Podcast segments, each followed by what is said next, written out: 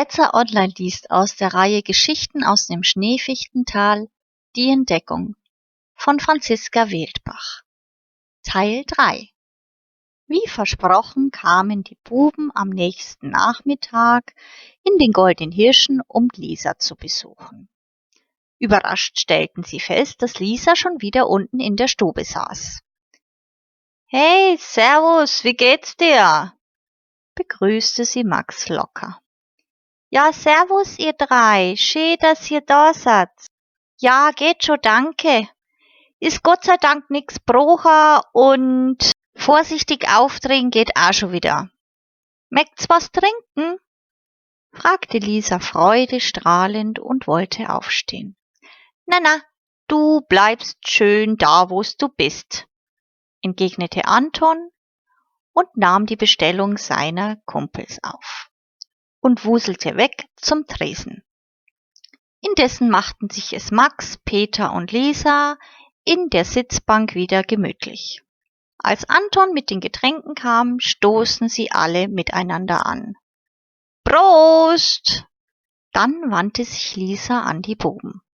Sagt's einmal, ich hätte a Bitte. Ich bin ja zurzeit nicht so gut Fuß, aber ich hab doch meinen Rucksack verloren. Als ich da in der Brucken gehängt bin, ist er mir vor der Schulter gerutscht und runtergefallen. Ist jetzt eigentlich nichts Wichtiges drin, aber es wird schon schön, wenn ich meine Notizen wieder kriegen kann. Darum lass mich raten, fiel ihr Anton ins Wort. Du möchtest das mir schauen, ob wir deinen Rucksack wiederfinden. Lisa strahlte ihn an. Ja, wenn das möglich wäre, und ich nicht zu viel von euch verlang? Na, geh, na, geh, geh, erwiderten die drei Jungs im Chor. Sehr gern hol mir dir deinen Rucksack wieder, antwortete Max mit stolz geschwellter Brust und ritterlichem Ton. Dann sollten wir uns bloß beeilen, meldete sich nun Peter als erster zu Wort. Denn da war ja Papier drin, oder? Dementsprechend sollte man aufbrechen, weil ähm, umso länger das Zeug im Schnee liegt, umso schneller durchfeuchtet es und dann kannst du es auch nicht mehr brauchen. Abgesehen davon äh, sollte man nicht zu spät losgehen, damit man nicht in die Dunkelheit käme. Die Buben sahen sich an, nickten, leerten ihre Gläser und nahmen dieses gleich zum Anlass, sofort wieder aufzubrechen. Schad, ich wär gern mitkommen, aber mit dem Bein.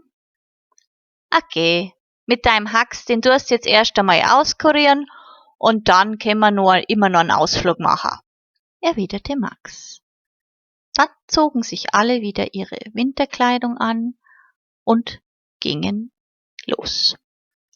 Die drei Buben kamen zügig voran und so dauerte es nicht lange, bis sie bei der Schlucht ankamen. Peter zückte sein Fernglas, was er immer bei sich hatte, und suchte die Schlucht ab.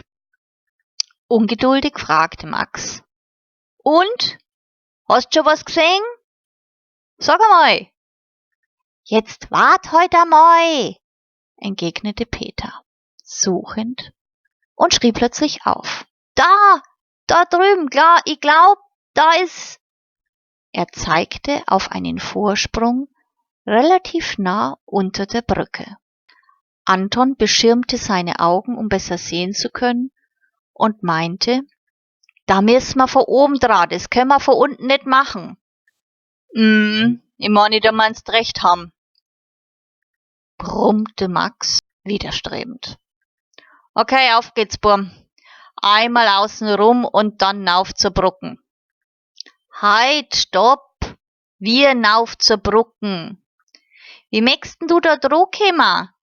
Wir haben weder Seile noch Gurte noch sonst irgendwas, da kimmst du so nicht ane. Oh ja, sorry, Herr Mister Oberwichtig und vorsichtig, plaffte ihn Max an. Da meldete sich Peter zu Wort. Geh, Max, du weißt ganz genau, dass das nicht geht. Aber das ist kein Problem. Hinten die Wiesen, auf der wir gestern gerodelt sind, da ist im vorderen Teil eine kleine Hütten. Die kehrt meinem Onkel und da ist auch immer irgendwie Strick und sonstige Sicherungszeich da drin. Anton straffte bestätigend seine Schultern und Max finstere Miene heiterte sich wieder auf. Gut, okay. Gehen wir also zur Hütten vor deinem Onkel, stimmte er zu. Es war auch nicht weit, da die Hütte am unteren Bereich der Rodelwiese war. Wie Peter vermutet hatte, fanden sie alles, was sie benötigten und waren nach circa einer Stunde auch schon wieder an der Brücke. Anton sicherte das Seil am Brückenpfosten, der noch relativ stabil aussah, und Peter und er ließen Max vorsichtig am Geschirr ab. Gott sei Dank war es nicht weit hinab und Peter konnte sich selbst immer gut stützen. Er angelte sich den Rucksack, setzte sich ihn auf die Schultern und kam wieder nach oben.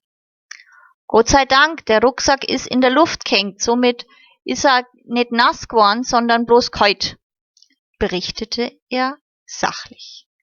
Indes baute Anton die gesamte Sicherung wieder ab, legte Schnüre und Seile wieder ordentlich beisammen und entgegnete, Gut, dann bringen wir jetzt das Zeug zurück und dann können wir ja in Goldenen Hirschen gehen, vielleicht gibt's da was Gescheites zum Essen. Ah, das ist eine gute Idee, ich weiß schon gar nicht mehr, wo ich vor Hunger hin soll, warf Peter ein. Die anderen beiden lachten herzhaft. Lisa hatte die Buben schon vom Fenster aus gesehen und war zur Tür gehumpelt. Sie begrüßte sie herzlich und umarmte ein jeden. Max übergab ihr den Rucksack und Anton half ihr zurück in die Sitzbank. Mei, das ist so super, dass ihr das für mich gemacht habt. Ich bin euch so dankbar, schwärmte sie und strahlte über das gesamte Gesicht. Wisst ihr, ich schreibe nämlich Geschichten. Abgesehen davon mache ich super gern Fotos. Die Kamera konnte ich retten, die habe ich nämlich in der Jacke gehabt. Aber meine ganzen Notizen, was mir eingefallen ist, oben auf dem Gipfelkreuz, die sind da drin. Sie öffnete den Rucksack und packte alles aus. Was schreibst denn du Schöns? Fragte sie Anton. Lisa wurde rot. Ah, so dies und das, nix besonders. Okay, wenn's dir so wichtig war, dann muss schon ein bisschen besonders sein, bohrte Anton weiter nach. Na ja, also, wenn's magst, wenn's mal fertig ist, dann lese dir was vor. Ja, sehr gern, antwortete Anton und bekam leicht rote Ohren was Max und Peter sehr wohl sahen und sich zugrinsten. Peter durchbrach die verlegene Stille. Habt ihr was zu essen? Ich hab an so an Hunger. Oh mein Gott, ja, freilich, ihr seid ja eingeladen, antwortete Lisa peinlich berührt und erschreckt.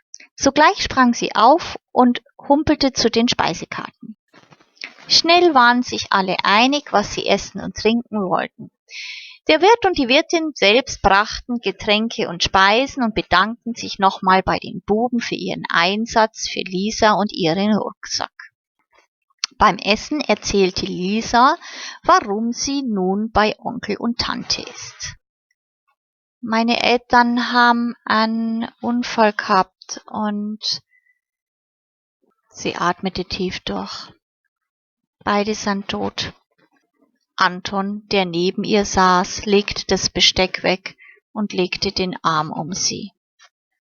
Das tut uns leid, sagte er leise. Max und Peter stimmten diesem leise zu. Nach einer kleinen Minute fasste sich Lisa wieder ein Herz, straffte sich und erzählte. Es war in den Alpen, sie sind auf einer Straße in den Abhang gerutscht. Sie waren sofort tot. Max nickte bedächtig und meinte, dann muss es dir aber schlimm ergangen sein, als du in der gehängt bist gestern. Lisa blickte auf mit Tränen in den Augen. Ja, das war entsetzlich schlimm. Aber wir haben dich ja gerettet, durchbrach Peter die gedrückte Stimmung. Alle am Tisch mussten grinsen. Peter erhob das Glas und sprach feierlich Auf Lisa. Auf Lisa, stimmten die anderen ein und prosteten sich zu. Fortsetzung folgt.